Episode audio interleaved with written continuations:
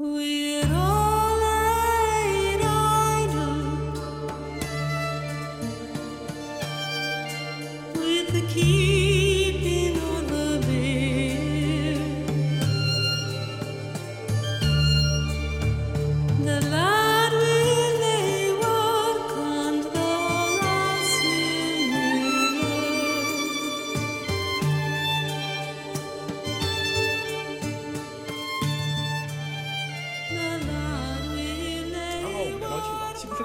季完了，你们有什么感受？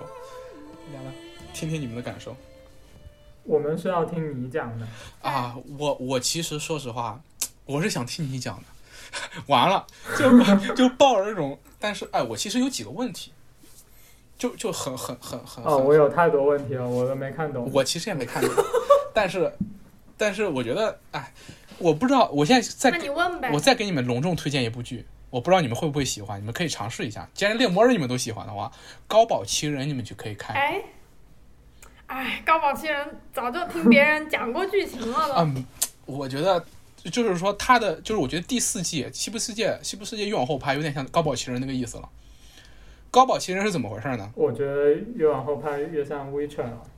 ？Witcher，OK，都都像都像，反正高保奇人，我不说他剧情上像，也不说他主题上像，是他这个就是你能明显感觉到《西部世界》第四季啊，他他赶着拍完，有好多事儿他交代不清楚，到到第二集人咣咣死，砰砰砰，对，然后就就而且死的莫名其妙，最后两集嘛，嗯就有点像啥呢？有点像《高保奇人》的最后一集，就是最后面这这剧情已经完全崩掉了，就是赶着结束，赶紧结束那。你还推荐我们去看？对啊，那你为什么要推荐我们？但是我，想说的，高保奇人他这样做，其实反而让我觉得佩服。是什么呢？就是如果我是个导演，我前三季已经拍的很很好了，我认为他前三季拍的非常好，第四季必须结束，因为剧给砍了，然后就给你十集的时间，嗯你是用这十集来讲剧情，还是用这十集来塑造人物？然后他们选择用这十集来塑造人物，就是他每个人物都能立得住，但是他的剧情垮了。嗯因为我就这就这一季的时间了，我我我我塑造人物，让人物可信，OK 需要时间，我让剧情可信也需要时间。那剧情和人物我要舍弃一个，我舍谁？他舍了剧情，他让剧情很仓促，但是但是每个人物到最后的结局，在我看来 OK，跟我跟我设想的符合的，我觉得非常棒那部剧。尤其那部剧让我非常感动，因为啊特别有感触。然后那部剧就其实就讲的在纳粹德国和日本的统治下，嗯人们怎么生活，非常真实。就是而且它里面是这样的，就是正派人，就是他他他，而且那部剧就是他为人诟病的一点是让我认为他最棒的一点，就是它里面的正派人物，你会感觉怎么这么坏？它里面的反派人物，你怎么会感觉他这么好？嗯我操，那一点他能把这一点给做到，非常精彩。里面的两个父亲，啊、一个是大日本帝国的那个检检察官的检察官，还有一个是那个德国的副总指挥。哇，把这两个父亲给塑造的，然后他们是多么的坏，然后他们又是多么的好，然后他们的孩子、他们的丈妻子、他的孩子知道真相之后，就是尤其里面的孩子，特别一是让我心疼啊，二是让我就我当时看那部剧的时候，就是基本上就是你像一个一个嗯满脸楼台胡子大汉，就一边哭一边看完。就里面的孩子，就一个孩子，就是生活在那种境遇下，然后他受那种教育长大，然后有一天他突然知道自己的生活是建立在这个东西上面的，然后他的作为一个孩子那种纯真的良知受到的拷问。哇，那个东西太有太有戏剧张力了，尤其是那个德国副总指挥的女儿，在得知了世界的真相之后，嗯良心受不了，一个十十二三岁的小女孩儿，她自己良心受不了，然后她的面，她做出的选选择，我觉得就我觉得非常好。就最后一季，大家都说啊，你剧情怎么推的这么快？但我觉得我操，但是你看，这他剧情时间没有了，但他愿意给一段时间去表现这个小女孩知道真相之后，嗯他知道自己身边全是间谍，然后全是监视的人，然后但他还是忍不住，他打电话给他的妈妈，然后那那一段戏，我当时看完之后，我整个人就我觉得非常非常好。然后我觉得那部剧其实给了我蛮多启发的，就是人在社会中，人在时代中，你可能有的就没得选，那就是你的命运，就是你的命运就是你你生在一个德国的纳粹的军官家庭，对，但是但是，对对，我觉得我觉得我觉得我觉得那那个剧非常非常好，非常非常好，我觉得我我还蛮推荐的，呃，里面人物刻画非常非常到位，那说说回到《西部世界》这部剧，我想问的一个问题是，你们 你们看，就是你们，我能感受到你们蛮喜欢它的前几季的，就至少一第一季和第二季，为什么呢？因为当时第一季的演出的时候，播出的时候，我还不认识你们。二零一六年，我记得是那个时候我，哎，一五年，一六年对。然后第二季播出的时候，我就认识你们了。当时我在新疆。第二季播的时候，我在群里面就看见你们说，然后什么什么什么要播了，什么西部世界了之类的，我就叫。当时我就我就在想，你们喜欢 你们喜欢他什么地方？就是前两季的话，就前几季的话，你们喜欢他什么？好在哪儿？就哪些东西让你们觉得好玩、打动你？像刚才我说的那部剧一样，他的那个人物的塑造非常触动我。那么这一部剧哪里非常触动你们呢？我已经不记得了，那你得问那个时候的我。你这话说的，OK，我我那我说一下我自己为什么喜欢他，就是嗯，呃我现在知道我为什么喜欢 Witcher。哦好，那我先那我们先说 Witcher，先不说西部世界了，先说 Witcher，为什么喜欢 Witcher？你说，因为 Witcher 它视观众如粪土，哎它既不塑造人物，也不推进剧情。哎，对但是与此同时，你完全不会觉得它应该干这个，应该干那个，他干什么？你都觉得对都觉得对，你就整个就觉得他对，然后你就觉得特别爽，哦然后他同时又视你为粪土，那你就觉得你是举个例子 nothing，然后举个例子，举个例子，举个例子，就整个都是这样比如你。看他第一季的，你看第一季的第一集的时候，你会感觉在看第第第二季的第五集。第二季的最后一集，就是他不跟你交代任何东西，他直接上，然后你反正一头雾水，他根本不 care 你知不知道这个人物是谁，他跟他是什么关系都不知道，你就勾，就是你你就看着吧，你慢慢的就去知道吧就好了，我也不浪费时间跟你。故意要告诉你一些什么，就是特别的自然，然后那个感觉就是非常的你说的好。你说的你说的太棒了，对对对对，这种自然，哦，我没想到，嗯，哎，你说，它对对对对对，就是。是你看那个那个那个我觉得就是那个第一集，他就定了一个那个大的那个调，哎，然后就对对。对把你直接带入了一个你在别的看别的剧的时候，一个不同于看别的剧的时候的观看的状态，对，就是你会完全跟着他走，你带我去哪我就去哪，你干啥都是合理的，都是对的，都是应该的，我不会 question，OK，我不会。质疑你的任何东西，然后我就可以完全 enjoy 那个剧，嗯，就它里面有一些那种很诡异的东西，我也觉得哇，他怎么能这样子做？他好棒，对 对，就是完全不会去 judge。我没有任何的，就是他用那个第一集就打破了所有的那种你的一个预设的那些东西，对就是你觉得一个剧它应该是这样的，这样这样，然后它全没有，然后你就哦，好吧，那行，我什么也不知道了，你那你带我走吧，你说是啥就是啥，OK OK，特别好。我觉得我觉得我觉得我觉得你们你们说的我非常认同。那我在这边引稍微引出一下啊，那我先问一下，你们对《权力的游戏》怎么看？权力的游戏那个就，是很普通的权力的对对对，你知道那个你们刚才夸这部剧的话，有很多人用来夸《权力的游戏》的前几集。No No, no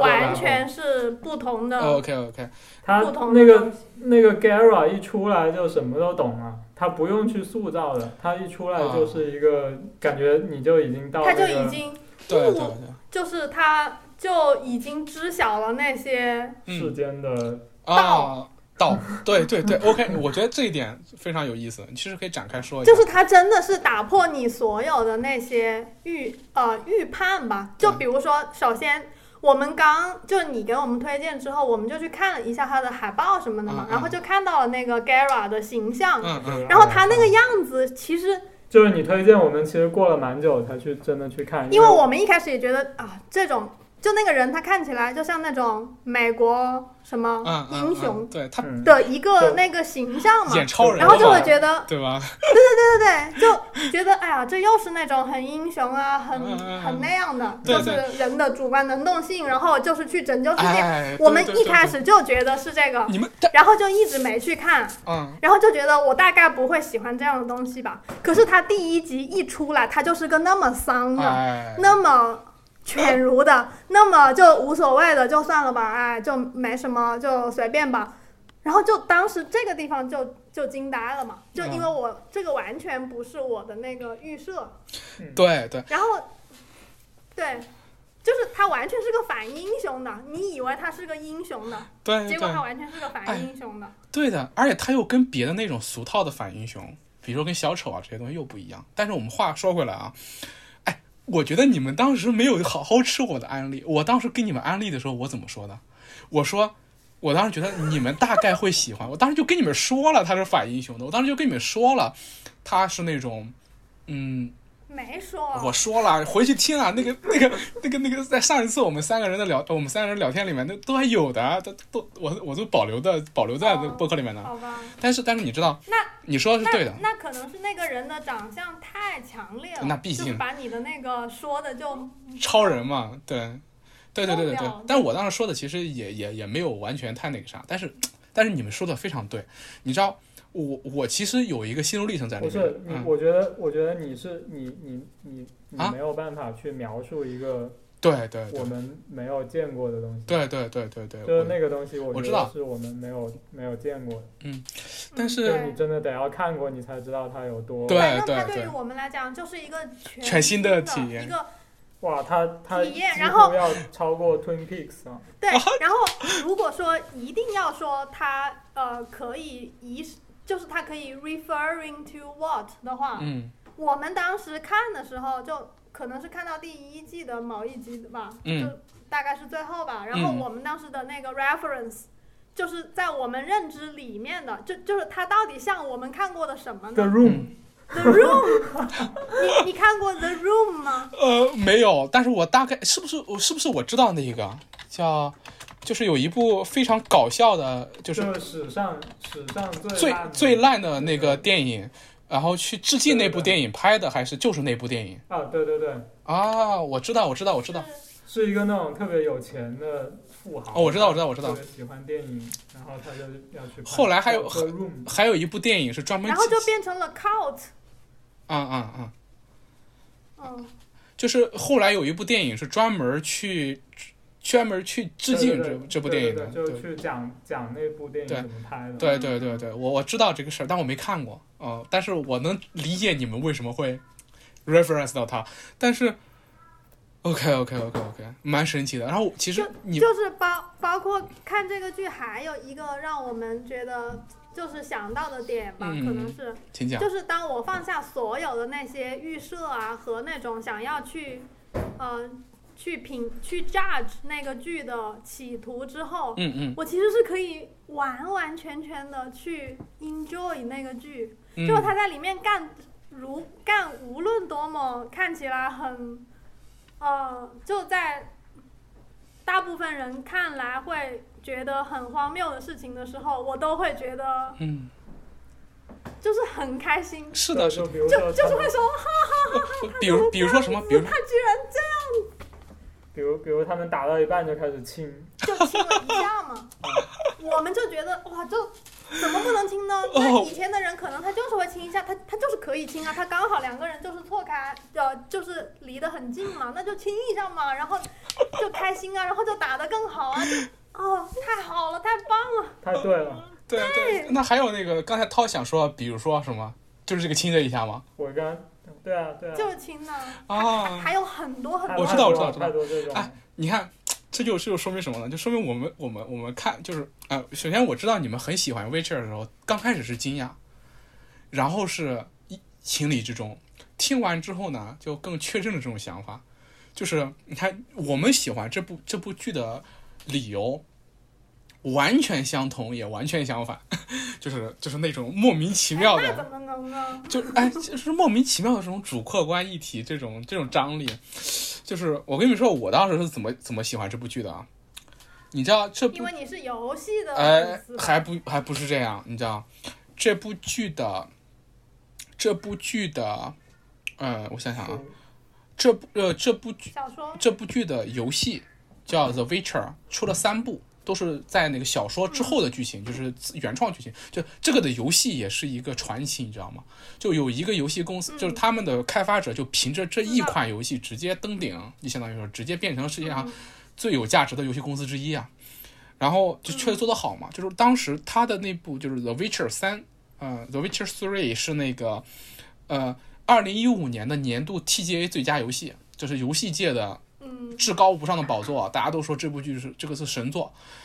然后嗯我一直想玩儿，但我一直没有电脑和 PS 四，就是一直没玩成。二零一五年的时候我还没有嘛，但是我玩过它的二，但是它的二就是它的第二部我玩过一点点，我知道它蛮好玩的，但是也是因为种种原因，什么电脑不支持啊，怎么着的，对，然后就没玩完。OK，然后呢，我就把这个东西就一直是我是我一个心结儿，你知道吗？就是，哎呀，这个没玩这个游戏，然后就等着等着等着，我就等着我什么时候 P 我什么时候买了 PS 四一定要玩它。结果我还等着 P 等等着想买 PS 四的时候，它这个剧出了。这个剧出来的时候，事实上我没有玩过游戏，也没读过小说，就它的第一季出的时候，是二零一九年，就是我在新疆，对那个时候，二零一九年的下半年，然后我就看了这部剧，这部剧看完之后，我非常非常喜欢。然后你知道，他在游戏的粉丝和小说的粉丝里面评价都不高，他的第一季为什么？因为游戏粉丝觉得他跟游戏没关系嘛，就是你不要碰瓷我们游戏啊，我们游戏是神作，但你这个也就那样嘛，对你这小说改编的，而且，对吧？然后小说粉丝呢说：“我操，你玷污我们原著，原著为什么你知道吗？因为里面的选角他们特别不喜欢。”这这个东西我们回头可以再说。他们觉得啊，嗯，他们觉得那个 Trace 不够好看呀，觉得那个 Yennefer 跟他们想象的不一样啊。对，因为这两个这因为这两个主女主角，呃这两个两个都是女主角吧，包括 Siri，Siri 还行，就是他们觉得 Siri 选角选的还可以，但是他们对那个 Trace 和那个 Yennefer 的那个选角都特别有意见。当然，这里面涉及到他们自己的审美和他们对种族的一些理解吧，觉得，呃，反正他们就觉得不好。但是我特别喜欢，为什么你知道吗？原因就跟你们的一模一样，就就刚跟你们刚才说那些东西一模一样，就是它的第一季一下就把我抓住，呃，第一季的第一集一下把我抓住了。其实这里去说到你们刚才说第一季第一集为什么我我觉得他们第一季第一集也是把我抓住了，也让我觉得这部剧特别好，而且我喜欢的第一第一季第一季第一集的原因跟你们一模一样，而且你知道。呃，就是读者可能就是就是就是，如果有听众对这个感兴趣的话，自己去看，我们就不做解释了。但是第一季的第一季里面，我要跟你们说当时我的一个梗，就是第一季的第一集里面那个那个那个女哎剑，士你，不能剧透吧？我我没事儿，我我会我会做剧透预警，而且不不没办法就 没办法，只能剧透，对，这个东西不剧透没法聊，对吧？到时候我会做那个，我在标题里面就打剧透预警，，这个你剧透也没关系。对然后，然后你知道，第一季的第一集，当时我看到那个女剑士的时候，我以为她会是主角，你明白吗？嗯你们你们刚开始有，刚开始你们有没有这种感觉？我就问你们，刚开始有，对吧？而且而且 Renfrey 对对对对对对对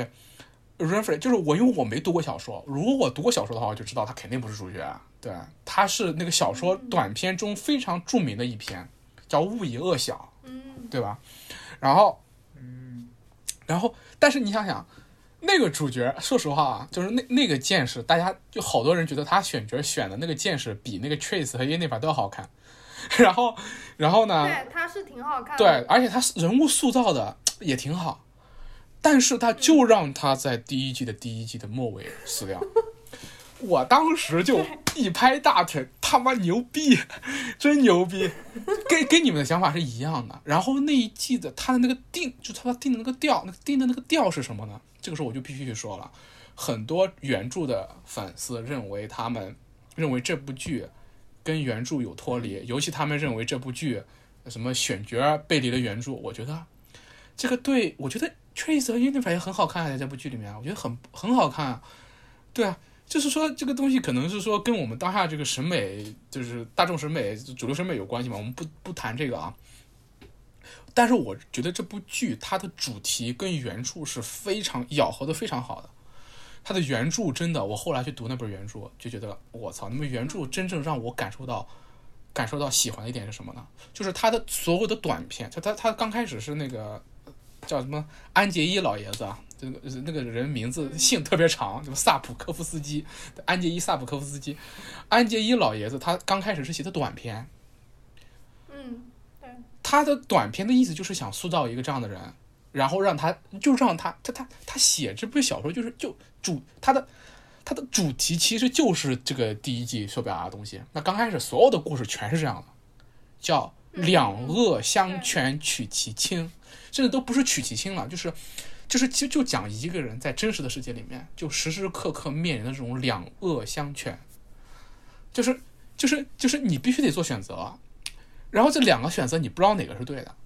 好像两个都有问题，但是你还是得选。这他妈就是生活的真相，也不是说这就是生活的真相嘛。但是我觉得这跟我的真实，就跟我们的真实世界的生活，尤其是跟我的这个真实世界的生活，产生那种强烈的映照。尤其是在我做商业设计的时候，我感觉就是这样的。你明白吗？就是我当时在。呃，我之后再去看那个回看第一季的第一集，就感觉我自己做商业设计的时候，就就像面临着杰洛特那个那个处，还看了两遍第一季。我我不止两遍，我第一季都看了不止两遍，对我都感觉到我自己时时刻刻就处在那个 Garrett 的那个状态中。哎，等一下，我想这里嗯嗯嗯，我想讲一个，我觉得可能跟你有一点不一样的，就啊，这是讲这我完全可以有很多不一样的视角。就是嗯嗯嗯，就是我们很多时候感觉 Gara 是不选的，他选都不选，他就是被推着走。然后他啊，到了必须得要选的时候，他就在那个 moment 他就选就弄一下，然后管你怎么样，他没有一个，对啊，就在我看来我，记得我记得那个第一季他是特别不选的。我记得那个第一季是别人一直在劝他说你要选那个 lesser evil，啊对，对就就是那个，然后他那个然后他他就巫师嘛，对，然后他就说他他就一直说我哪个都不选，对对对对对对对对啊对对对。但是你知道，对这个东西有两种有两种解释啊，有两种解释。一种解释就是说他不选，呃，他呃也不是两种解释了，就是就是就一直他他他呈现出来的这个东西，我们看到的就是这样的，就就 Garrett 他不想选，他直到最后他被命运推到那个不得不选的时候，他选一下。他就搞一下，对，对，就是这个样子的，就是这个样子的。就是他其实想表达，你可以想这么说，就是说，就是说，就是，这就很像，很像我们的生活，就在于有的时候你就不得不选，有的时候你又得不得不选。对啊，但是你选的那个并不但是没有两两害取其对对对轻，就是你这个词，在我看来，就是它好像太具有思思考了，就对，就是我还算了那个一那个，那个那个第一集，它 special 的恰恰就是在于，嗯。恰恰就是在于它并不那个主角并不是在做一个两恶相权取其轻。嗯嗯，对于那个主角而言，对于 Gara 而言，他没有很痛苦的。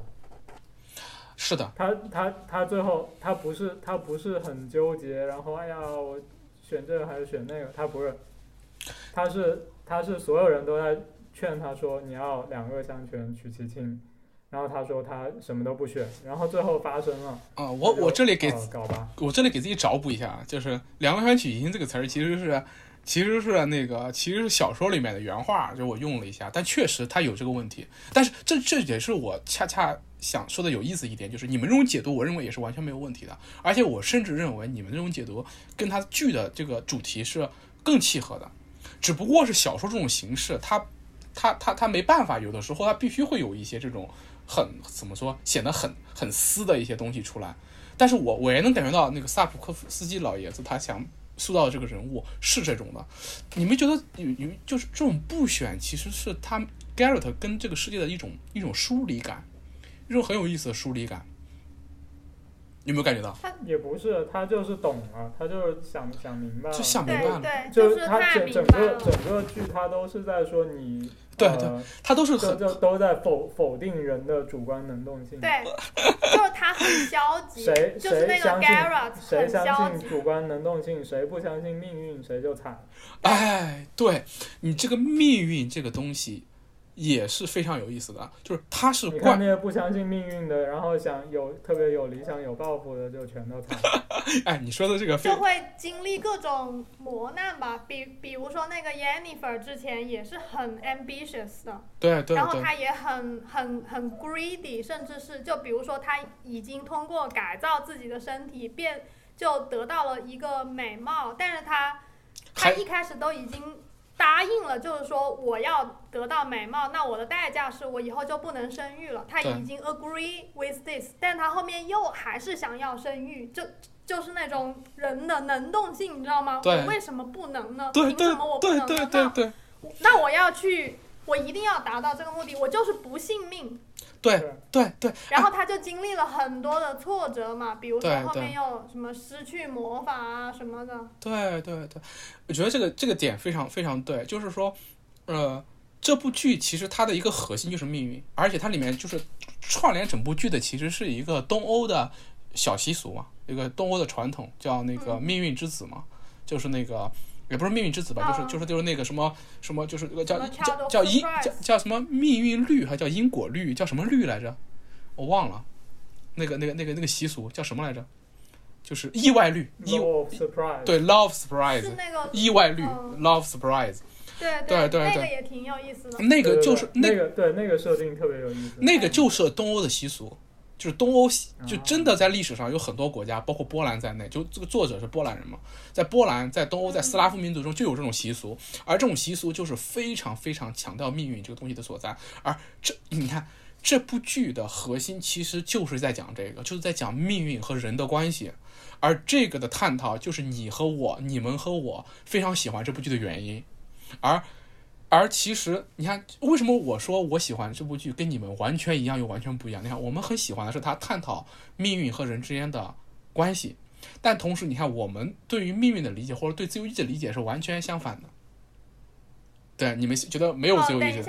？OK OK，我我们不，我我们不是喜欢他在探讨这件事情，而你我们就是喜欢他那个态度，他的那个我呈现就是喜，欢他，对，就是特别对他就是很消极，对对对一切都是最好的安排。人没有主观能动性，你改变不了什么，然后你就是活在当下，here and now，然后你就走一步看一步，你就去生活，就嗯就是你就去活活着。活着就是主要是他视观众如粪土。对对对，还有就是这个，对对，对，但我我就所以相当于是那个可能那个内核是那个属于作者的吧，对就是书对对的作者的。嗯然后但是这个最后的视观众如粪土的这种拍摄方式，我觉得可能是这个你们喜欢的呃剧的一个原因。团队。然后是是然后恰是属于恰恰剧的恰团恰恰又跟恰恰又跟那个剧的核心有某种奇怪的对，化学的哎反学反应，这里这里其实我就要就是要我我要再提出来一个我为什么喜欢他的一个原因，其实这个就是跟你们很不一样的地方。就你看你们是喜欢他刚才你们说的那些东西，对吧？我觉得嗯很有意思。你看我喜欢他什么呢？就是你看，首先确实啊，确实在这个世界上面，就是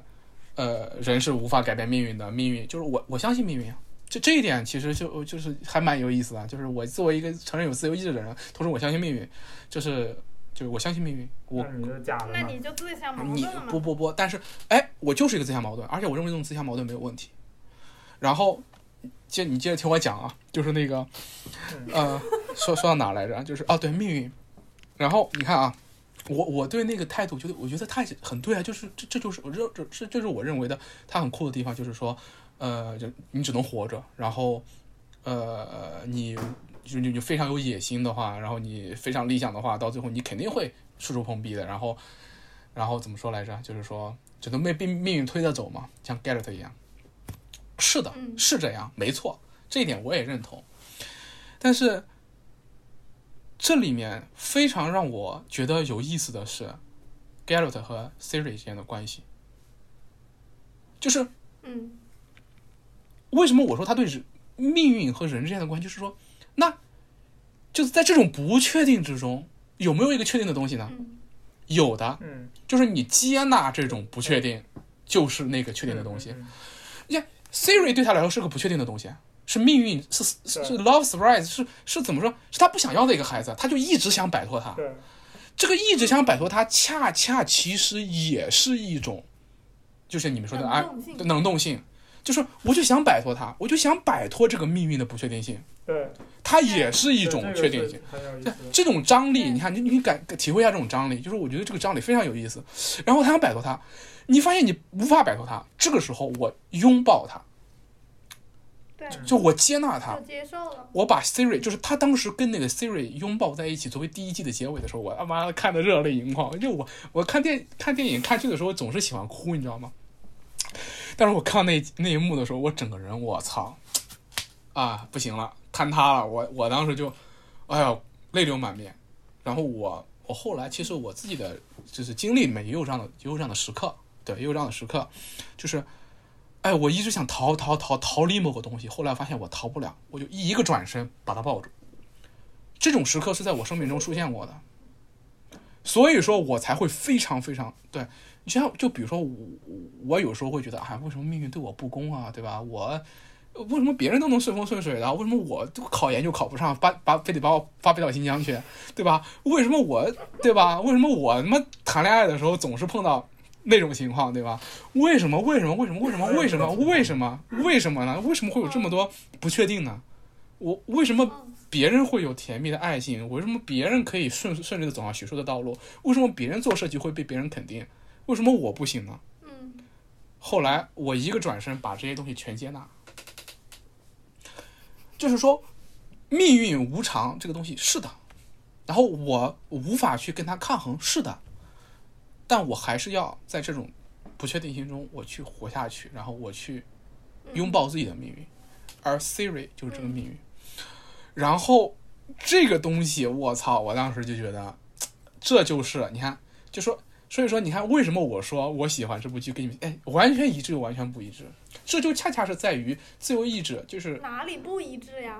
啊哪里不一致，就也不说不一致，不一致啊？就是就是是完全一呃，对，完全一致，对吧？然后就是就是那就是就就不一致的就是那一句话嘛，就是自由意志存不存在？对对对对对，这个这个这个另说了，就一致一致一致一致。然后其实你知道，然后那个 irrelevant 对不需要讲那个，那个是个冗余。对，那是个冗余。OK，其实一致的。然后其实你就是，然后我就建构一下啊。当时我喜欢这部剧的原就是，当然还有很多人喜欢这部剧，就是，其实我觉得还蛮奇怪的，就是《猎魔人》它是个奇幻风格的啊，奇幻风格的美剧。然后就是说怎么说呢？就就是就是我我原来以为就是说那种怎么说大就是知识分子可能不太屑于看这种剧，他们都喜欢看那种思辨性比较强的那种嘛。然后当时我看到朋友圈这部剧出来的时候啊，除了一些小朋友们很喜欢，有几个就是就是怎么说呢？就是我蛮蛮有名的那种学者，就有一个学者叫当时猎魔人出的时候，哎呦，他写了一段好长的朋友圈，就感慨啊，就写这个这个剧好看。然后，然后我当时觉得，我操，碰到知音了！我在底下就跟他探探讨起来了，在朋友圈里面，就你一句我就探讨起来了。当时我就随口一说呀，因为他自己是一个研究历史，然后研究现代性，研究帝国，尤其是因为帝国的崩溃往往是因为现代性嘛，然后所以说他对现代性很很敏感。然后我当时跟他开玩笑似的说了一句，我说，我问他，我跟他说，你知道为什么《猎魔人》这部剧这么受欢迎吗？你看 Garrett 就是一个典型的现代人。然后他说我说了三句话，就是说，第一，他是一个专业人士，他是个职业人士，对吧？第二，他是个流动人口。第三，他不能生育。然后当时我我说完这些之后，我们就哈哈大笑。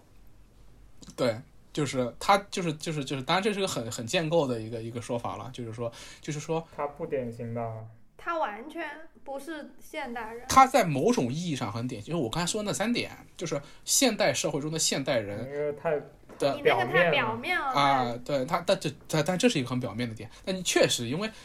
所以说我所以说他一来很建构，二来是个开玩笑的说法嘛。但他确实也有点这个意思。你看他第一，他是个流动人口；第二，他是个职业化的人，他是一个猎魔人，他很职业化。其实我之前写过一篇关于那个巫师的文章，我当时就就讲这个巫师这个东西，这个这个猎魔人这个职业就很像，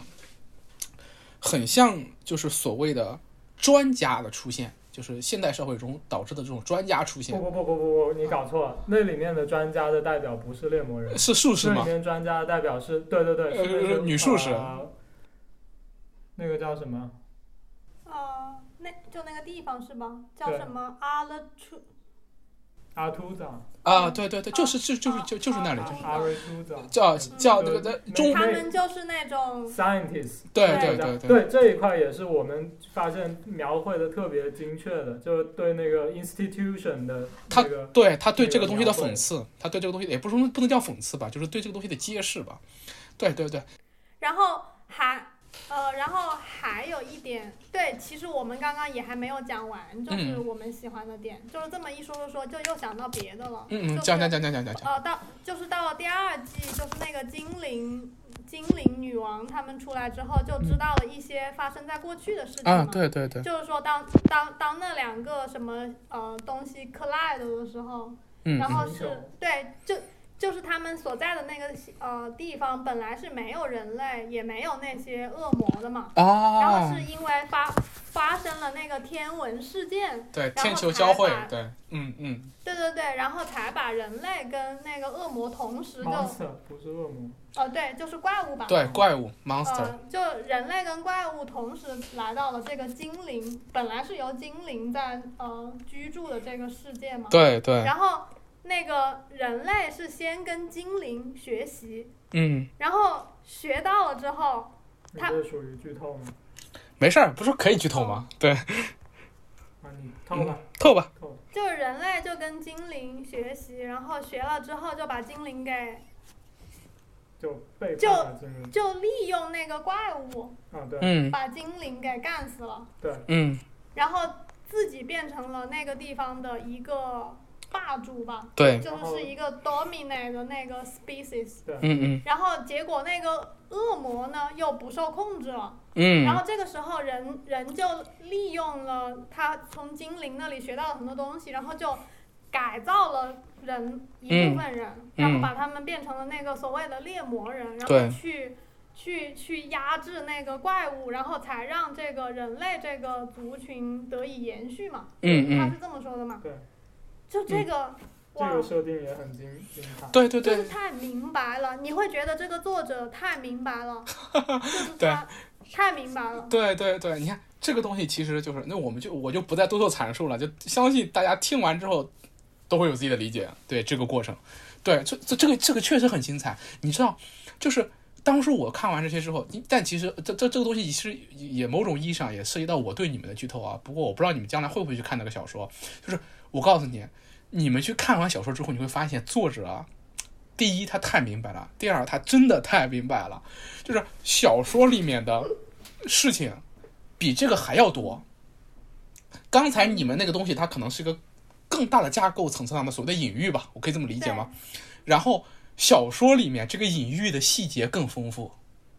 它不但涉及到了那种隐喻，还涉及到了对历史的隐喻啊，那就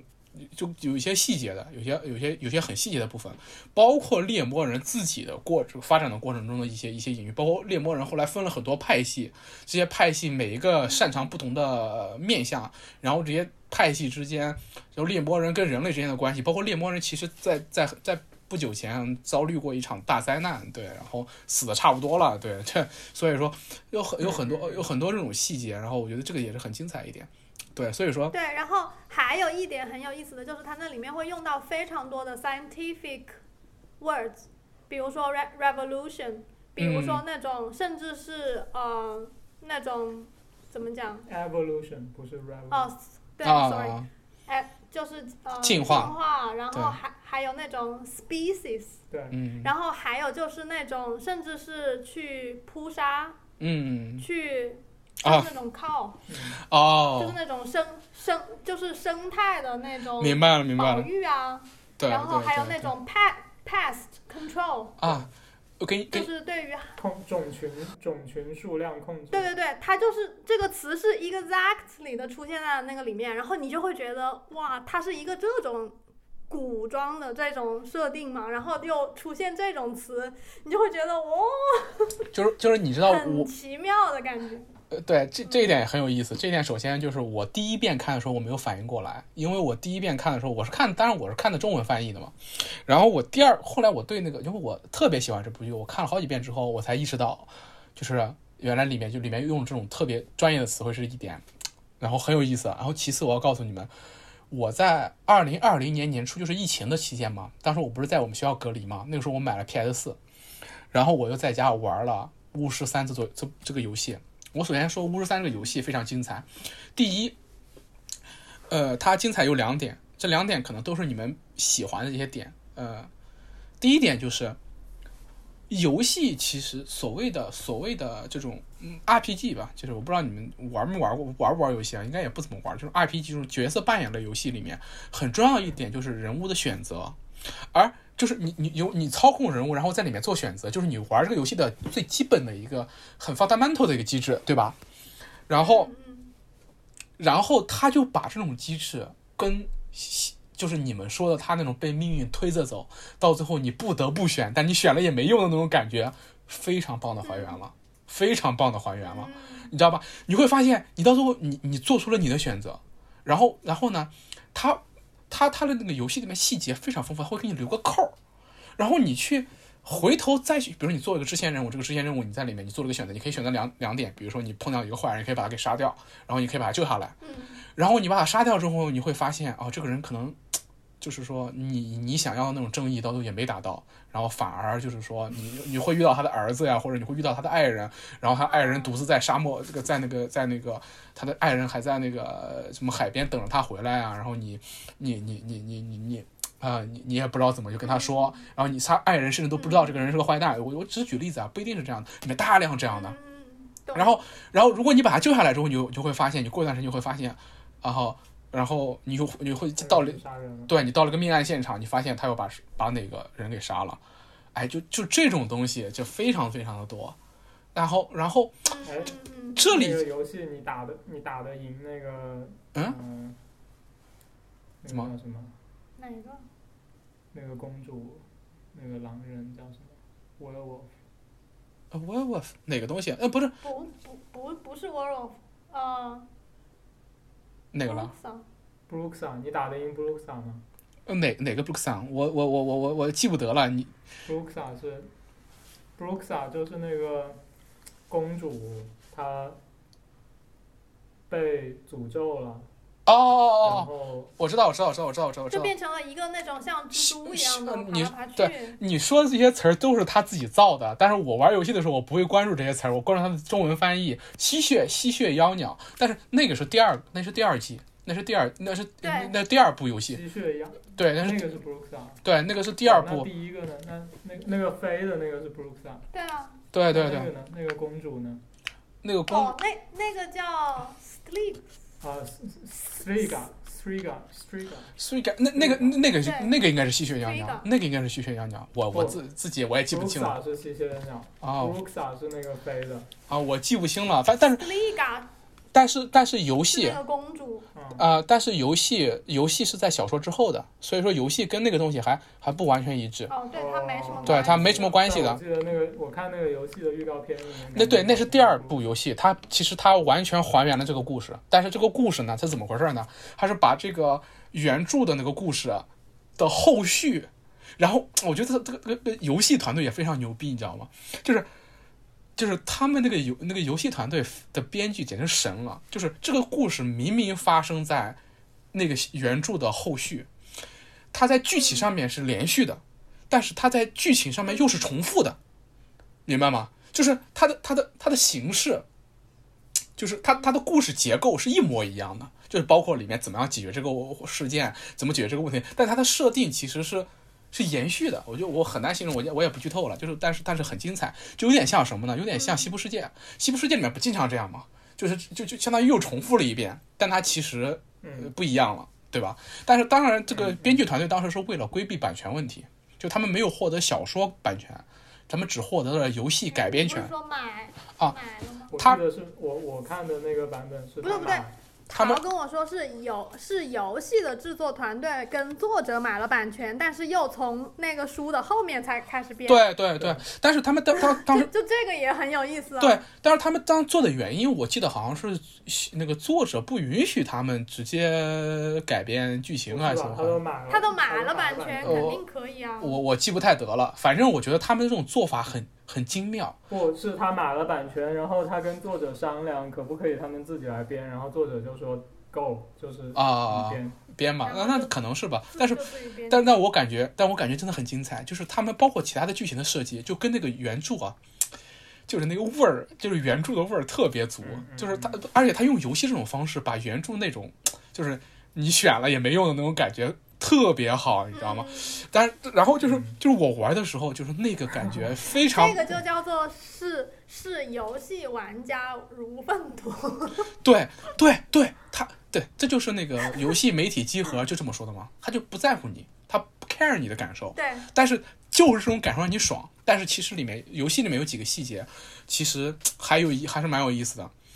就是呃，我刚才跟你说的，就是那种就是就是说你选了也没用嘛，但它里面也有温情的一点，嗯就是你你你选完之后有用的那种，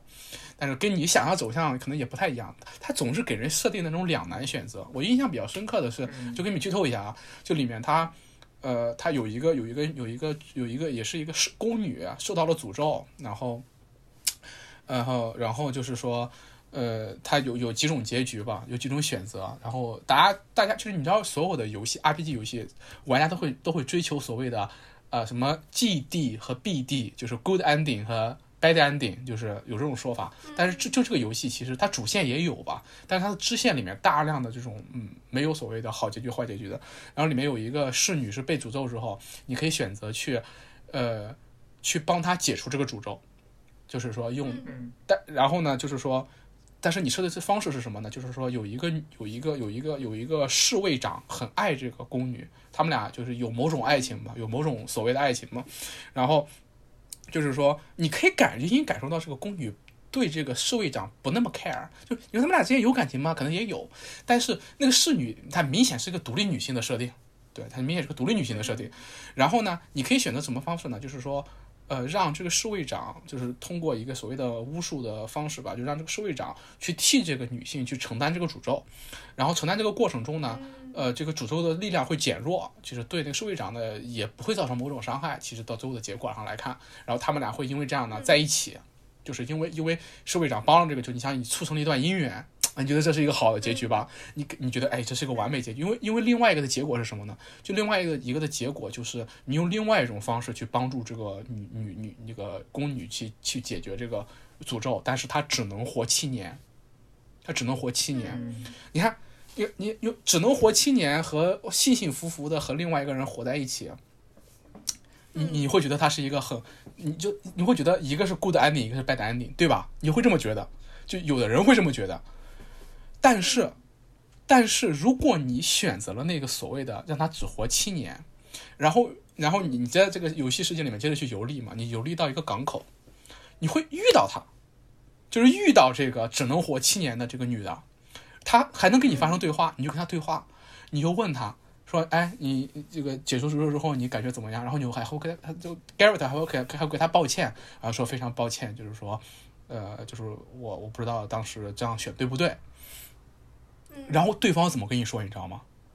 我操！当时我看到这个电话我都惊了。对方怎么跟他说？对方跟他说说没关系，说我很感激你，说你的这个选择让我有勇气走出了那个宫廷，去看到了更广阔的世界。然后底下就是一段对话，就跟你讲我看到了什么，我看到了什么，我看到了什么诺德格瑞的海滩，我看到了考森特的什么什么土什么什么什么什么什么什么黑色的土壤，我看到了凯尔莫汗的雪，然后我觉得我这七年已经足够精彩，而且他让我度过了就是非常棒的一生，感谢你。嗯这个时候我会在想，我操，他是这么一个有勇气又独立的一个姑娘，这么美好一个姑娘，她的勇气可以让她走到这么远的地方。但是你看，你又明显能感觉到她不是那么喜欢那个侍卫，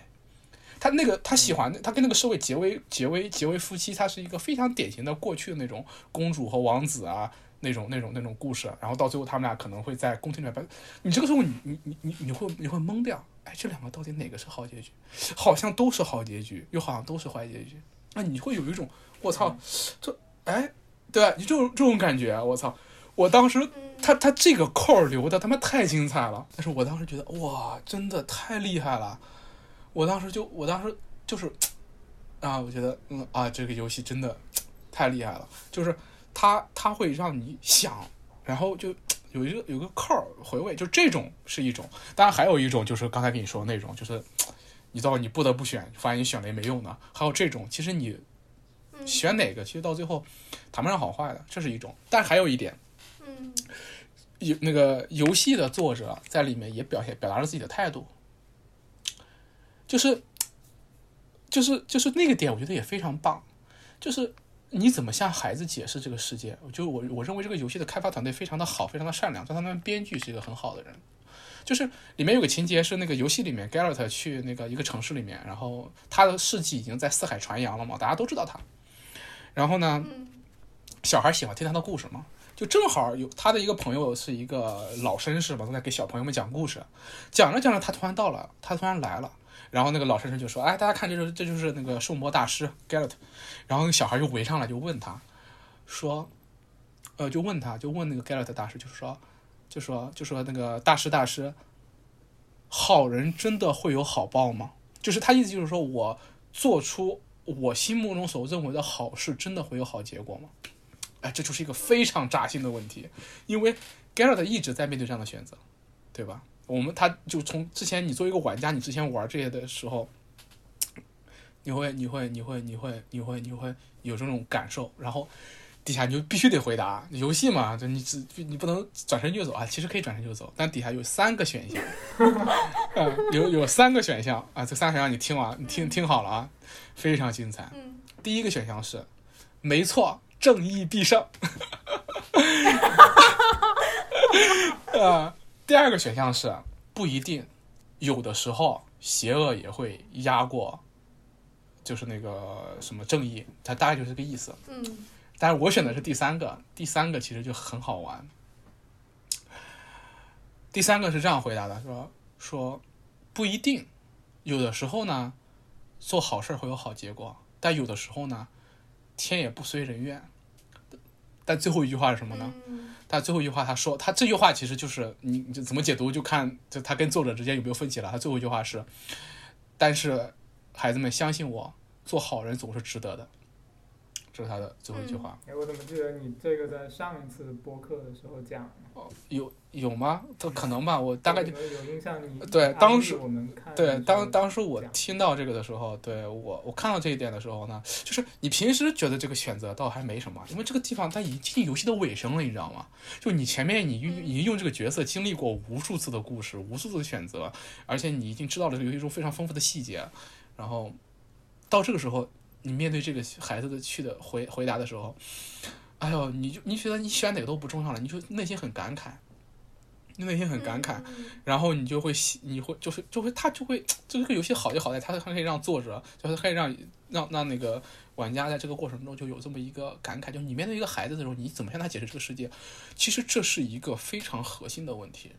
就是我有很多朋友跟我在一块儿的时候，他们对这个世界很悲观，对，有的跟你们一样悲观，有的比你们更悲观。他们选择，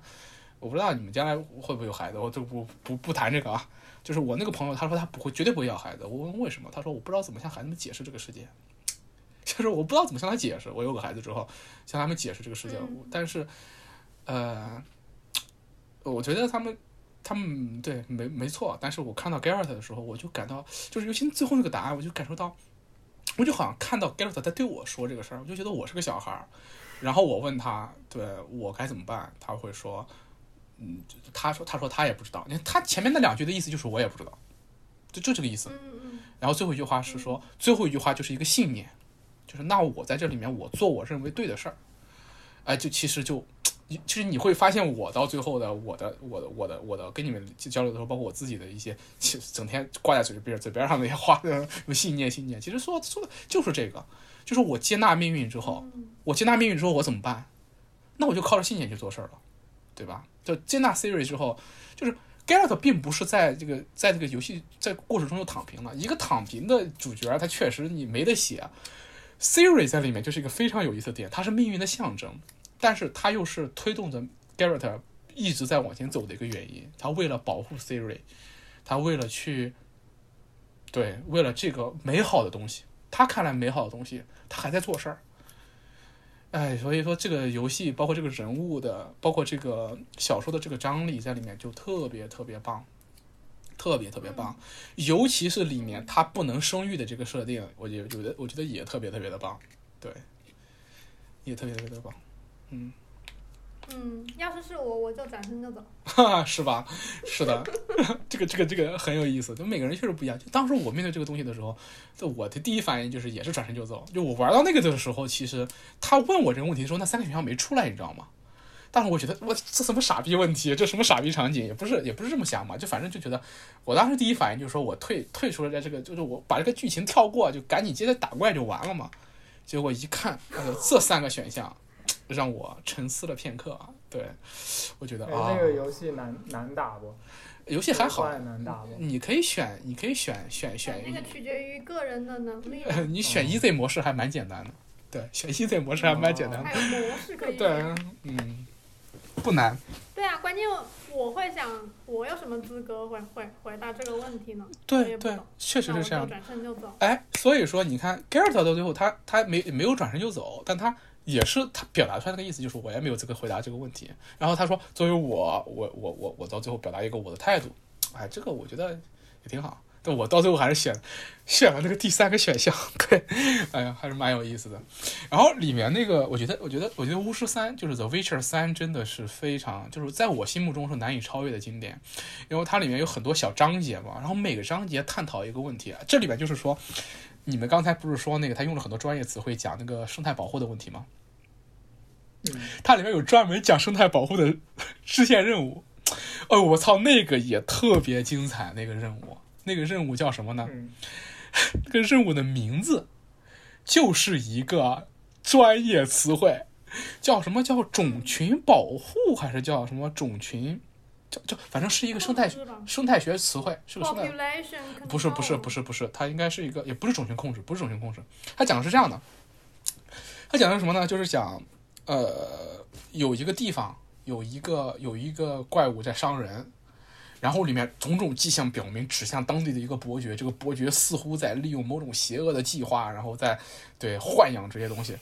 然后你到最后你过去一看，你发现这个伯爵是个生态学家，然后。然后他他就他就他就最后告诉你说非常抱歉，我的一个就是我正在，就是说我的一个东西他逃走了，然后但是但是他不想伤人啊，他其实就是一个，呃对，就是他原来我是把他给就是找到，然后把他放在那个我的我的就是在他一个生态保护区吧，他的庄园里面，后来我不幸让他逃走了，然后说。这这是最后一只什么鸡什么鸡头什么石化蜥蜴了，就最后一对还是最后一只我忘了，就做最后一对了，就是最后一对野生种群了。然后然后就说，呃就是反正这么一个故事，然后然后就是说你你到最后你选择吧，你是把这两个杀掉，还是把他俩就是放生，还是怎么着的？我记得，反正就是这么一个故事。当时，呃，而且它里面有非常丰富的细节，然后里面你会跟那个生态学家里面会，他那个生态学家嘛，你想想，你跟他所有的对话全是那种那种那个专业词汇，然后然后我才我才意识到，哦，原来之前它里面用的一些词汇词汇也是专业词汇，然后然后然后就非常精彩那个小章节，那个小支线任务，啊，对，对，就是关于这一块，我们当时其实看的时候就一直在说，哎，这个 Z 是 get 不到的，他他他这个部分他是没有办法 但 fully appreciate 的。但是但是你没想到，我玩游戏的时候，他有专门，他他很透题的给你这么透了一下，而且原来的小说里面也非常明显的表达这个态度。但我虽然可能 get 不到那个词汇，但是我能 get 到作者的态度。然后这个作者的态度被被游戏作作者给延续了，然后被游戏作者还加强了，就是带着某种戏谑的特点色彩，就去讲了这么一个最后这么一个故事。包括呃，游戏的最后一个章节叫 Tucson，Tucson 就是在陶森特，就是它是有一个就是法国和那个巴伐利亚州结合的虚虚构的一个公国吧。那个公国里面就是盛产葡萄酒，然后在里面还有那个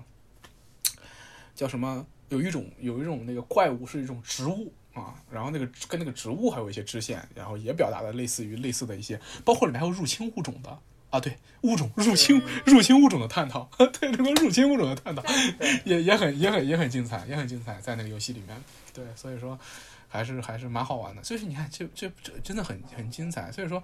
呃，猎魔人总共七本嘛，当时我就是我我玩完游戏看完剧之后，这七本的中文版还没出全，我操着我这种呃不太熟练的这种英英文阅读，我硬生生的把最后两本。的英文版给啃掉了，对一个雨燕之塔，还有一个还有什么的，对，反正时钟时钟之剑啊，湖中仙女和雨燕之塔那两本，对我是看的英文版，对，所以说还是非常非常精彩的，非常非常精彩的，对他，对，就就是他他去探讨那种人人是怎么，就是比如说看待自己的命运，还有人跟自然的关系，这这些都是非常就是那对，就是太。核心太犀利的一个点了，就他抓到那个最最重要的东西。对对对，这就是。然后就，然后他还用这种方式给呈现出来，对，我觉得。就很精彩，就是 critical。对，然后然后，所以我觉得这个其实比《西部世界》好看啊！你你你，就是我们聊完这些之后，你这么说，我觉得是 make sense 的，而且而且什么呢？而且那个萨普科伊萨普科夫斯基，安杰伊萨普科夫斯基老爷子是非常牛逼的老爷子，大器晚成。对，就是到最后业余时间写了之后，他他是他是分儿低了，你知道吗？他是。他是学经济学的，卖皮草商人呢。对对对，所以说我觉得他当时，我跟你说，我当时写完这个，不不不是写完这个，我我我看完所有的这个东西之后，当时我对他迷恋到什么程度？就是我当时成了一个叫什么，我们管他叫巫学家吧，就是就是当时就是搜集一切相关的东西，然后包括里面的一些暗线，包括里面的世界设定之类的，就去就去挖掘，包括一些。安杰伊的一些访谈去读，然后他就在想，就是我如果让我去想写出这么一部作品，然后还还还根植于我自己的文化根基，我会去怎么写？我能够怎么写？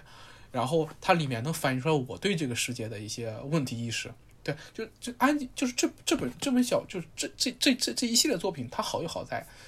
它无论是故事还是人物，你你刚才你说了，他不在乎戏剧情，也不在乎人物，但他恰恰这两点做的都挺好。里面的人物很鲜活，剧情很抓人，然后问题意识很强烈，就是人和命运之间的关系，还有人和自然之间的关系，包括就是，而且这两点只是安吉老爷子他就是说都被小说和不被那个被这两两季给呈现出来两点，他在里面探讨的那个关系可太多了，比如包括比如说他对爱情的探讨都非常精彩，我觉得那个对爱情的探讨也非常非常的精彩，呃。这里面也不是剧透吧，就推荐一下。这里面他们有一本，有一部，有一部那个有一个短片是讲爱情的，叫《Annifer》，就是 Annifer 和那个 Garrett 到底相不相爱？其实，在小说里面是没给的。有没有在一起？啊呃，在短片里面其实是讲的，就是他们俩之前都是这种一直都是若即若离的关系，而且 Annifer 是一个非常独立的女性，这也是她呃有魅力的一个原因嘛。里面有一个短片是叫《冰之碎片》。就是他把爱情比喻成冰之碎片，呃，然后他又跟一个传说，这个传说其实它的原型有一个东欧的关于爱情的传说，假就是他对自己的文化根基的融入等等等等都非常精彩，然后在里面去探讨什么是爱情，我操，非常精彩，sorry 我又爆粗口了，但是他非常精彩，非常精彩的探讨了什么是爱情，就是假的爱情是什么样子的。哎，你看他探讨什么是爱情，他不告诉你爱情是什么，他写一个短片告诉你什么不是，我觉得太精彩了。就我觉得我我推荐还是去读一读啊，就是说我也不做剧透了，但是那个叫那个名字叫《冰之碎片》，就是就当你自己就就当当我自己去经历过一段感情之后，然后我意识到那不是爱情，就是通过就是那那那不是一个好的爱情，或者他他的他的失败是必然的，或者说他的终结是必然的时候，我其实通过看那部小说获得了一种那篇小说获得一种揭示的。啊，说哦原来如此，就是安杰一帮我解决这个答案，它里面其实讲的就是说，呃，Garrett 和里面另外一个就是男性一块追 Yennefer，后来 Yennefer 在里面所谓的做选择之间的这么一个这么这么一个那个是经典，对对对。那个地方，哇，我就觉得是那个我跪倒，那个那个那那一幕，就是那个就是那个那个那个呃 Gara 碰到了那个那个叫什么？历史学家吧？对对对对。那个是个那个历史历史学家，那个人也在小说中也是一个他们他们他们互相不知道都认识那个 Yennefer，都嗯嗯嗯，都第一次见面的时候，对对他们在那个那个那个那个 crack，对对对对那个里面对，在那个缝裂缝那里然后，他们他们，然后他们两个相互给 y e n n i f e r 起了那种自己的小名小名，就不一啊样了。就不一样。啊，哎，我跟你说，然后那然后那个地方就一个人说我就我就跪倒，你知道吗？我当场就跪倒。巨尴尬，不是那个地方，其实就是暗示那个短片里面的情节。我他妈是想，我 sorry sorry 又爆粗口了，但是我都想把那个短片给你们剧透了，真的真的是，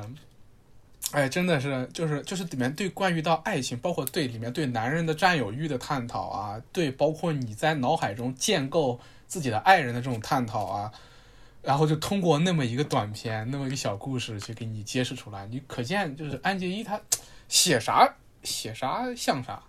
就是他那个小说小说里面就是包罗万象，你看跟人跟自然的关系，人跟命运的关系，跟爱情的关系，包括还有就是那个机构，然后还有对机构还有什么你知道吗？就是就这个这个这个东西，其实在这一季第二季，我原来以为它会有探讨的，其实里面有大量的篇幅是在讲教育的，就你可以从他的小说里面读教育学，为什么呢？小说里面有整整一部是讲 Siri 在凯尔莫汗接受训练，然后里面的三个啊有啊有啊啊，但是但是他没有展开。然后在那个接受训练的时候，它里面讲到了这种老一辈人和 Garrett 对他训练方法的不同，和他就是，但在在那个在这个剧里面就是一闪而过了，就是什么通过实战啊这之类的，那那都是嗯，那都是那这这这很很很，就是他就就一带而过了。但是那个小说里面非常精彩，包括里面有一些对那个女性主义的探讨，里面有一些暗暗暗线，就比如说一群男男老头老太太就训练 Siri，Siri 是个女孩嘛，女孩就是她当时正好十二三岁的年纪嘛，对吧？然后就是到了那个到了那个生理发育的时候了，然后然后一群人傻了，就 是然后就是其实里面有点讽刺这个，就是说男性对女性的，就是这种身体差异的忽视啊等等，就很很好玩。然后包括里面对这个哎，这个好像也有哎，呃有的就是有有一点类似的设计。对它就其实是我记得是有一个猎魔人就笑那个 Siri 在那个什么耳朵边上别了一朵花，然后就被那个 Trees 骂了嘛。啊就 Trees 就很很愤的讲了一堆，对，但是说你很 ignorant 什么什对。对对，但是在原著里面其实是在讲的，就是那个 Siri 第一次来月经的时候，非常的她非常的紧张，然后嗯，对，然后 Trace 就给她上了一场上了一堂生理卫生课，对，那个我当时印象还蛮深的，对，就是就就是对对，安杰伊他这其实是真的是啥都讲，然后包括是那个呃里面讲到了 Siri 是个双性恋，啊，对，他在小说里面。嗯有过一个男朋友，有个一个有过一个女朋友，而在游戏里面有暗示，对，然后然后在里面包括就是一个青少年面对自己的情窦初开的爱情的时候，我操，真的、啊、，sorry 又爆粗口，但是真的是什么都讲了，你知道吗？就是一个青少年的成长。我看的时候我就在想啊，我跟我弟弟相处的时候应该这样这样，包括里面那个对小孩的教育里面。里面就体现出来，就是包括就是教育 education 这件事情，它其实里面暗含着一种权力机构机制，他对这个东西也探讨了。就是教育本身是一种是一种所谓的上一代对下一代的所谓的传输也好、灌输也好、培育也好、控制也好，就是包括你怎么去看待猎魔人的传统，等等等等，就就是里面对传统的探讨，都我觉得真的是啊！我当时看完他小说之后，我就在想。啊，我就是真的好想也写一部这样的小说，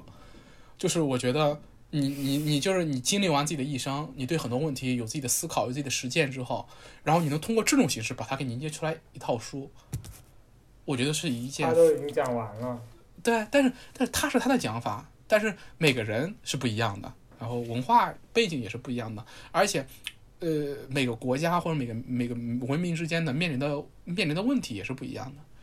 我觉得其实像像就像我们当代中国其实面临的很多问题也是很特殊的，就是我觉得都很很适很很适合去去去讲的，包括你看里面它还有民族的东西，里面其实它里面有对斯拉夫民族命运的隐喻。就那个东西也藏得很深，尤其是波兰民族，那波兰民族在里面就夹在夹缝之中，永远在夹缝之中。呃，对，就可能是是熟悉历史的能 get 到这个点，就是波兰民族在历史上是苦难深重的民族嘛，在德国德意志人和那个呃俄国人之间，包括他是信天主教的斯拉夫人，这个宗教身份和民族身份之间的摇摆，这个东西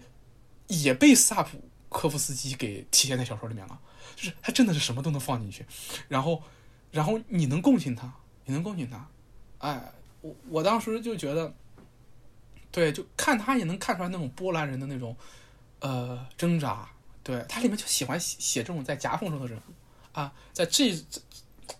这是非常非常非常非常非常精彩的，非常非常精彩的，所以说，嗯。对，我觉得你们你们会喜欢，就是也是过那种情理之中，然后意料之外，然后又让我感到很欢喜、很开心，能给大家去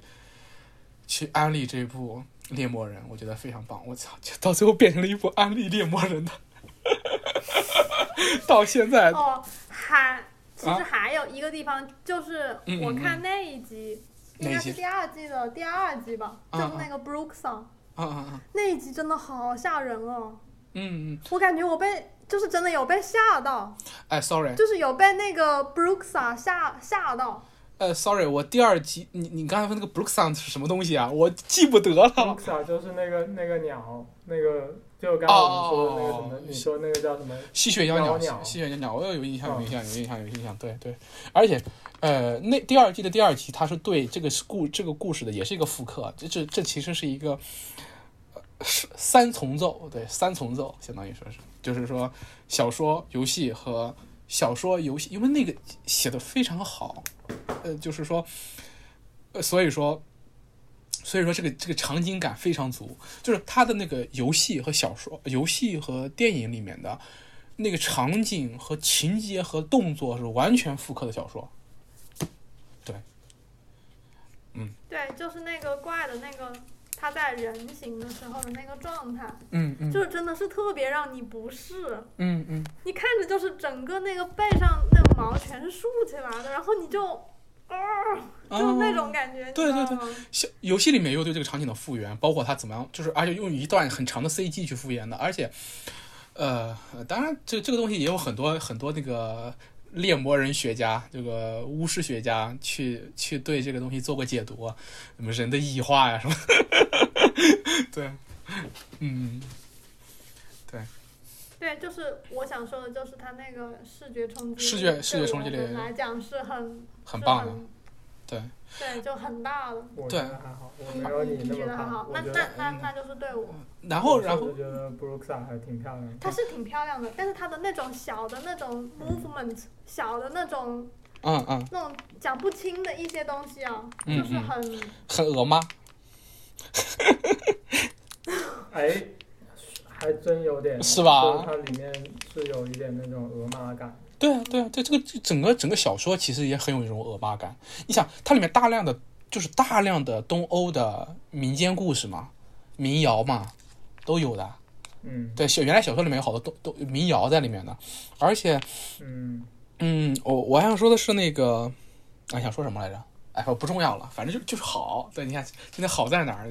讲，还还有一点很有意思的就是，我们后面去看了他那个游戏的一些图嘛，嗯然后就发现他这个剧的选那个角色，就是嗯。你前面其实也提到了一下嘛，就是那那几个女生，嗯嗯嗯，就我我们就觉得还印象挺深刻的，就是那游戏全是白人，啊，然后你你结果里面选出来全是呃各种就是对对对有色人种嘛，嗯所谓的。然后我们当时就觉得，哦，你你你这个还蛮政治正确的。是的，是的，这其实也就是他剧当时被诟病的一个很大原因。然后当时因为 Yennefer 的人气非常高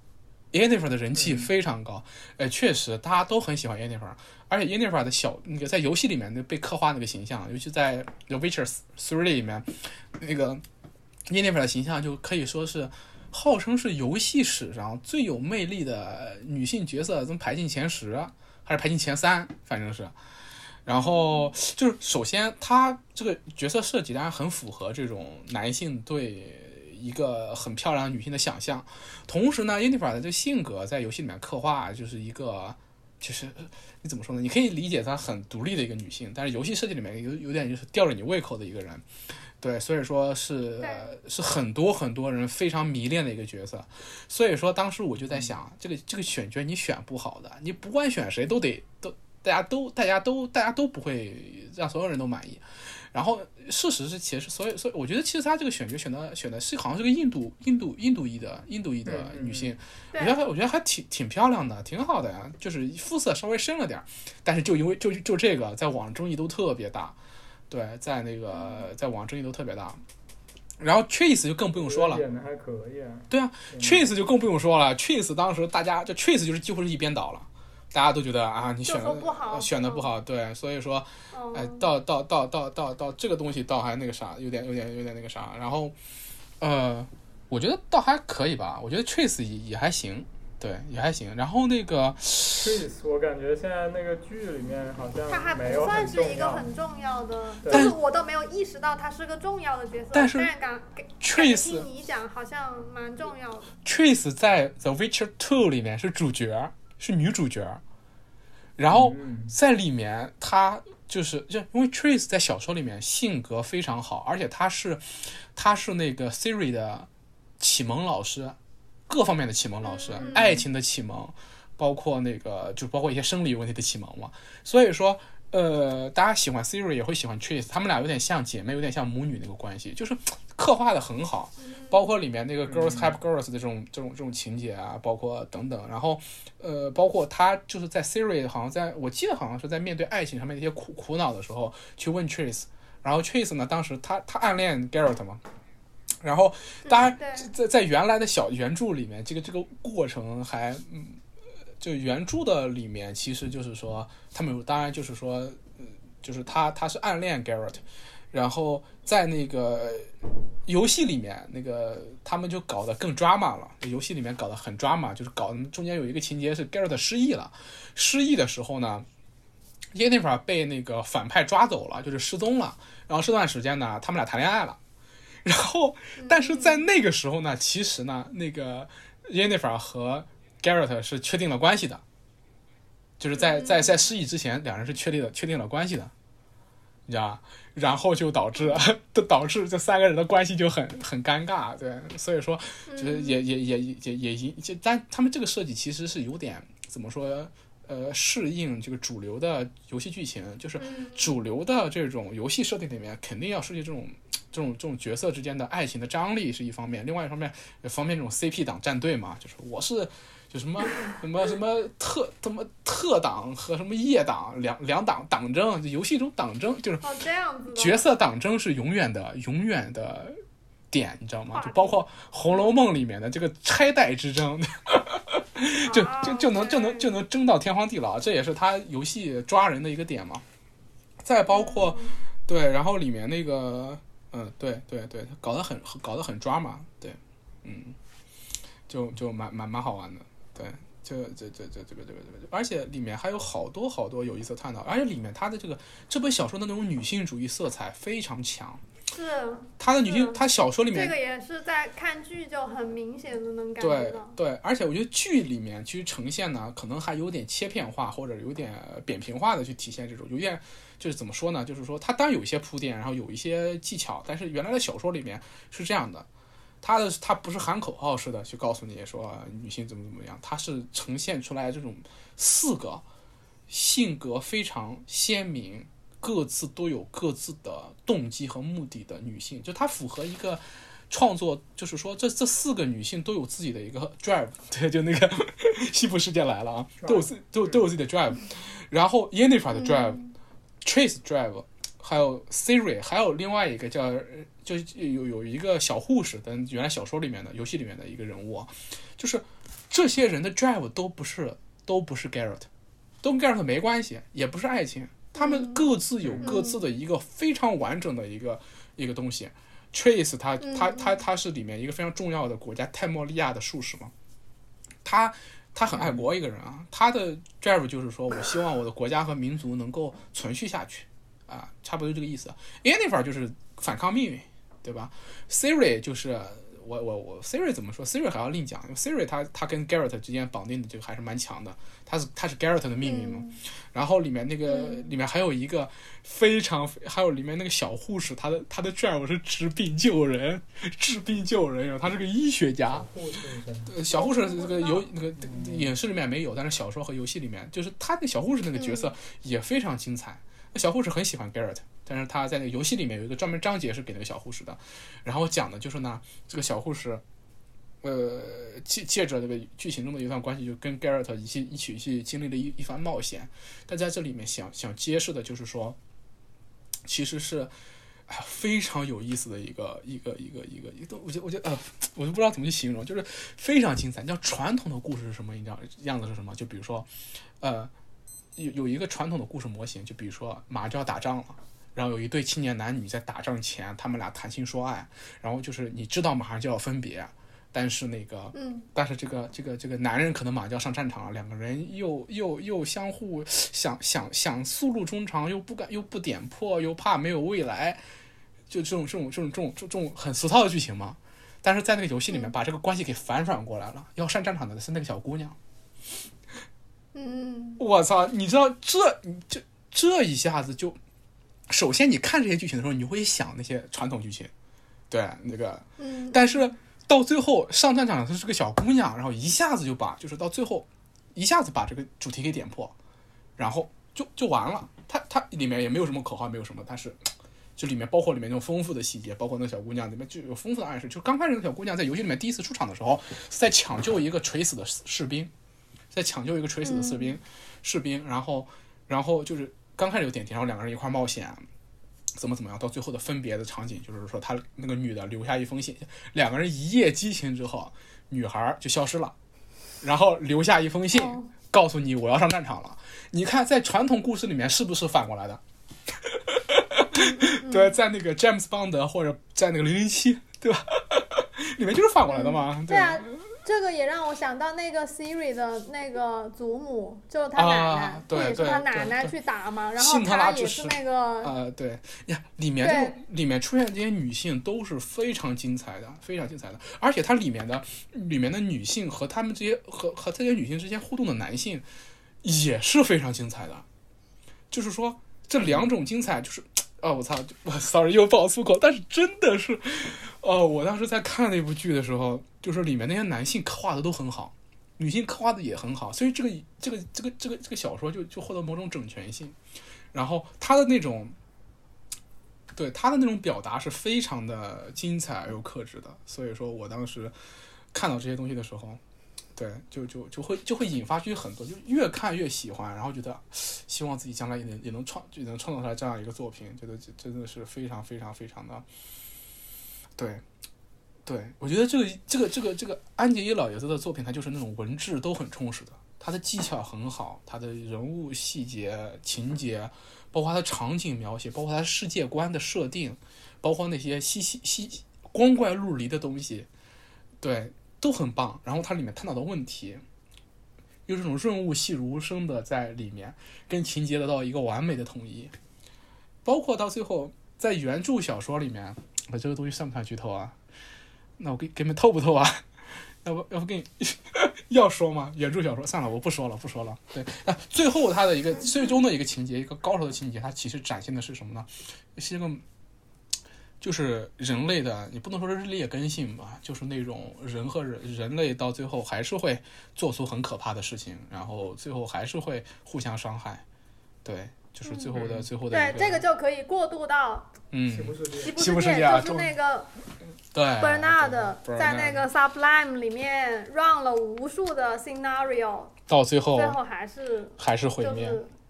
哎，对，就是都是毁灭，所有的都是。对，所有的都是。这其实是，这其实这其实也也也 make sense 的，就是说，万物有始必有终，人类有终结这个事情并不让人意外。这其实是但是他们是自取灭亡。啊，是的，亦不让人意外。对，也不让人意外。对，就所以说，我觉得这个是没问题的主观能动性把自己搞 when the White Wolf fought a silver-tongued devil, his army of elves at his hooves did they revel. They came after me with masterful deceit,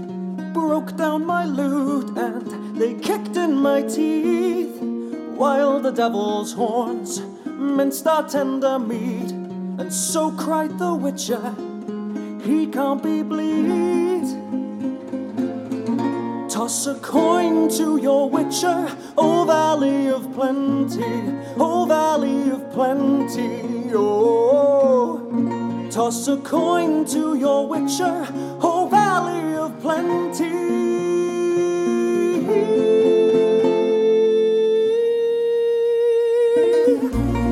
At the edge of the world, fight the mighty horn that bashes and breaks you and brings you to more.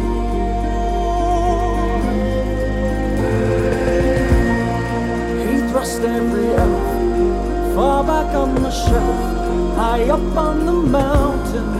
from whence it came.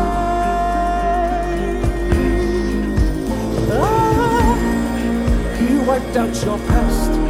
God kicked in his chest. He's a friend of humanity, so give him the rest.